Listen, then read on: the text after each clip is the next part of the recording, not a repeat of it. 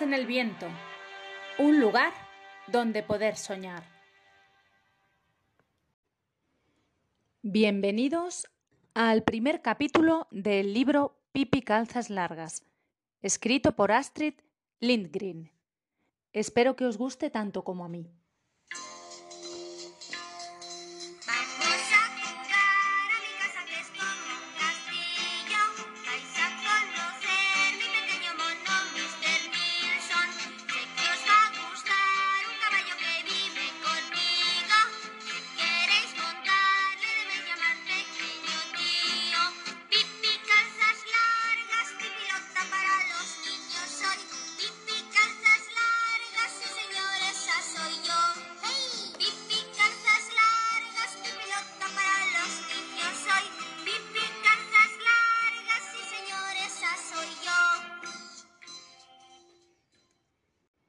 Pipi llega a Villa Kuntergut. En los confines de una pequeña ciudad sueca había un viejo jardín abandonado. En el jardín había una vieja casa y allí vivía Pipi Calzas Largas. Tenía nueve años y vivía completamente sola. No tenía padre ni madre, lo cual era una ventaja, pues así nadie la mandaba a la cama precisamente cuando más estaba divirtiéndose, ni la obligaba a tomar aceite de hígado de bacalao cuando le apetecían caramelos de menta. Hubo un tiempo en que Pipi tenía un padre al que quería mucho. Naturalmente, también había tenido una madre, pero de esto hacía tanto tiempo que ya no se acordaba. La madre murió cuando Pipi era aún una niñita que se pasaba el día acostada en la cuna, y lloraba de tal modo que nadie podía acercarse a ella. Pipi creía que su madre ahora vivía allá arriba en el cielo, y que miraba hacia abajo por un agujero para ver a su hija. Pipi solía saludar con la mano a su madre y decirle No te preocupes por mí, que yo sé cuidarme solita. Pipi no había olvidado a su padre. Este había sido capitán de barco y había recorrido todos los mares. Pipi había navegado con su padre hasta el día en que él se cayó al agua durante una tempestad y desapareció.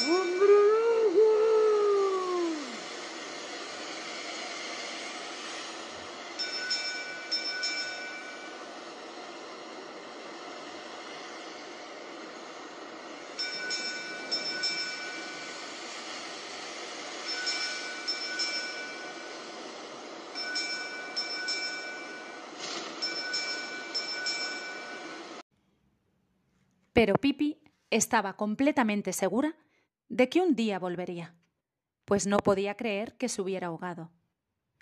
Estaba convencida de que había empezado a nadar y que había conseguido llegar a una isla llena de caníbales. Que éstos le habían nombrado rey y que se pasaba el día con una corona de oro en la cabeza. Mi madre es un ángel y mi padre el rey de los caníbales. Pocos niños tienen padres así solía decir Pipi con orgullo. Y cuando mi padre pueda construirse un barco, vendrá por mí. Y entonces yo seré la princesa de los caníbales. ¡Qué bien voy a pasarlo! Hacía muchos años que su padre había comprado la vieja casa del jardín, con la intención de vivir en ella con Pipi cuando fuera viejo y ya no pudiese navegar pero tuvo la desgracia de caerse al mar. Y entonces Pipi, que esperaba su regreso, se fue sin pérdida de tiempo a Villa Kuntergut, nombre de la casita de campo que por cierto estaba arreglada y limpia como si la esperasen.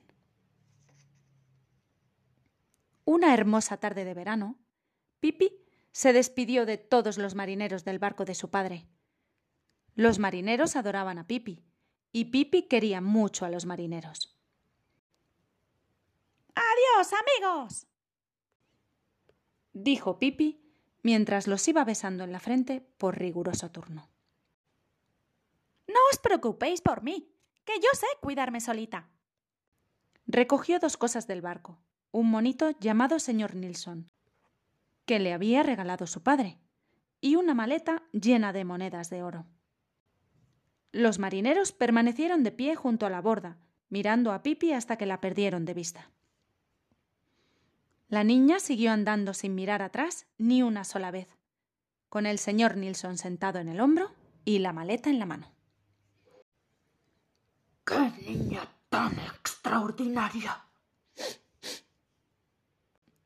dijo uno de los marineros, enjugándose una lágrima, cuando Pipi desapareció de su vista. El marinero tenía razón.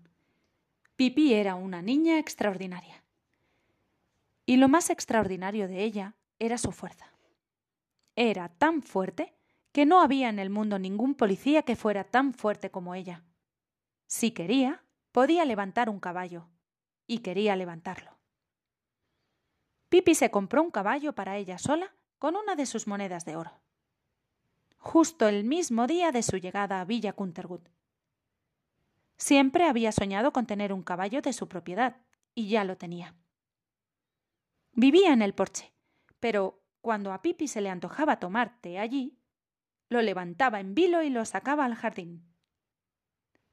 Junto a la casa de Pipi había otro jardín y otra casa. Allí vivían un padre, una madre y dos hijos muy guapos, un niño y una niña. El niño se llamaba Tommy y la niña Anika. Además de guapos, eran buenos, educados y obedientes. Tommy no se mordía nunca las uñas y siempre hacía lo que su madre le ordenaba. Anika no se enfadaba cuando no podía salirse con la suya y llevaba siempre vestidos de algodón muy bien planchados que trataba de no ensuciar. Tommy y Anika lo pasaban muy bien jugando juntos en el jardín. Pero más de una vez habían deseado tener un compañero de juegos, y en la época en que Pipi navegaba con su padre, se asomaban a veces a la valla del jardín y se decían el uno al otro Lástima que nadie se mude a esta casa. Ojalá vivieran unos padres que tuviesen unos niños. Aquella hermosa tarde de verano en que Pipi cruzó por primera vez el umbral de Villa Cunterwood, Tommy y Anika no estaban en casa. Se habían ido a pasar una semana con su abuela. Por eso nos enteraron de que alguien se había instalado en la casa vecina. Y el día después de su regreso, se pararon en la puerta del jardín, mirando a la calle sin saber todavía que tenían muy cerca una compañera de juegos. Precisamente en el momento en el que se preguntaban qué podrían hacer y si les sucedería algo interesante aquel día o por el contrario sería uno de esos días aburridos en que uno no sabe qué hacer. Precisamente en ese instante se abrió la puerta de Villa Kuntergut y apareció una niña la más extraña que Anika y Tommy habían visto en la vida. Era Pipi Calzas Largas, que se disponía a dar su paseo matinal. Su aspecto era el siguiente. Su cabello tenía exactamente el color de las zanahorias y estaba recogido en dos trenzas que se levantaban en su cabeza, tiesas como palos. La nariz tenía la misma forma que una diminuta patata y estaba sembrada de pecas. Su boca era grande y tenía unos dientes blancos y sanos. Su vestido era verdaderamente singular. Ella misma se lo había confeccionado. Era de un amarillo muy bonito, pero como le había faltado tela, era demasiado corto. Y por debajo le asomaban unas calzas azules con puntos blancos. En las piernas, largas y delgadas, llevaba un par de medias no menos largas, una negra y otra de color castaño. Calzaba unos zapatos negros que eran exactamente el doble de grandes que sus pies. Su padre se los había comprado en América del Sur, teniendo en cuenta que los piececitos de la niña pudieran ir creciendo dentro de ellos. y Pipi no quería ponerse otros. Pero lo que más hizo abrir, de par en par, los ojos a Tommy y a Nika fue el mono que iba sentado en el hombro de aquella niña desconocida. Era pequeño y tenía un rabo larguísimo. Llevaba unos pantalones azules, una chaqueta amarilla y un sombrero de paja blanco.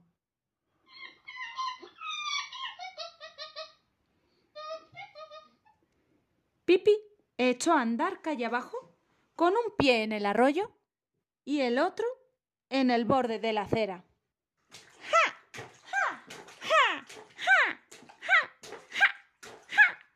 Tommy y Annika la siguieron con la vista hasta que desapareció.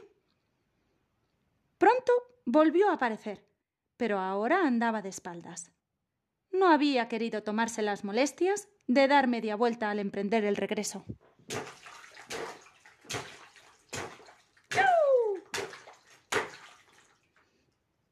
Al llegar ante la verja del jardín de Tommy y Anika, se detuvo. Los dos hermanos y Pipi se miraron en silencio. Al fin, Tommy preguntó. ¿Por qué andas de espaldas? ¿Qué por qué ando de espaldas? le repuso Pipi. Estamos en un país libre, ¿no? No puedo andar como quiera. Y permitidme que os diga que en Egipto todo el mundo anda de espaldas y a nadie le parece raro. ¿Cómo lo sabes? preguntó Tommy. Porque tú nunca has estado en Egipto, ¿verdad? ¿Que sí he estado en Egipto? Puedes apostar tus botas a que sí. He recorrido todo el mundo y he visto cosas mucho más extrañas que gente andando de espaldas. No sé qué habríais dicho si me hubieseis visto andar con las manos, que es como anda la gente en Indochina. Eso no es verdad, exclamó Tommy. Pipi se quedó pensativa un momento. Tienes razón, dijo tristemente. He mentido. Mentir es feo, dijo Anika, que por fin se atrevió a abrir la boca. Sí, mentir es muy feo, admitió Pipi aún más triste.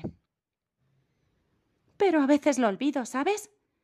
No se puede pedir a una niña que tiene una madre que es un ángel y un padre que es el rey de los caníbales y que se ha pasado toda la vida en el mar, que diga siempre la verdad. Y a propósito, añadió con una sonrisa que le cubrió toda la cara pecosa. Puedo aseguraros que en Kenia no hay ni una sola persona que diga la verdad. Allí, la gente se pasa el día entero, desde las siete de la mañana hasta que se pone el sol diciendo embustes. Por eso, si de vez en cuando digo alguna mentira, tendréis que perdonarme. Recordad que lo hago porque he vivido mucho tiempo en Kenia. Pero podemos ser amigos a pesar de todo, ¿verdad? Claro que sí. exclamó Tommy, comprendiendo de pronto que aquel día no sería de los aburridos. Escuchad. ¿Por qué no desayunamos en mi casa? Preguntó Pipi. Bien pensado, dijo Tommy. ¿Por qué no? ¡Hala! ¡Vamos! Sí, vamos, convino Anika. Pero antes, permitidme que os presente al señor Nilsson, dijo Pipi. Y el mono se quitó el sombrero y saludó cortésmente. Cruzaron la verja rota del jardín de Villa Kuntergut y subieron hacia la casa por el sendero, entre dos hileras de viejos árboles cubiertos de musgo. Árboles excelentes para trepar por ellos. Al llegar al porche, vieron el caballo, que estaba comiendo avena en una sopera. ¿Por qué tienes un caballo en el porche? preguntó Tommy. Todos los caballos que conocían Vivían en una cuadra. Bien, dijo Pipi pensativa. En la cocina estorbaría. Y la sala no le gusta. Tommy y Anika acariciaron al caballo y entraron en la casa. En ella había una cocina, una sala y un dormitorio. Pero parecía como si en el fin de semana Pipi hubiera olvidado limpiar. Tommy y Annika dirigieron una mirada escrutadora alrededor, preguntándose si estaría en algún rincón el rey de los caníbales. En su vida habían visto un rey de esa clase, pero no vieron padre alguno, ni tampoco madre, por lo que Anika preguntó con cierta inquietud ¿Vive sola? Ya veis que no. El señor Nilsson y el caballo viven conmigo. Bueno, ¿pero no están aquí ni tu padre ni tu madre? No, contestó Pipi alegremente. Entonces, ¿quién te dice que te vayas a la cama y todas esas cosas?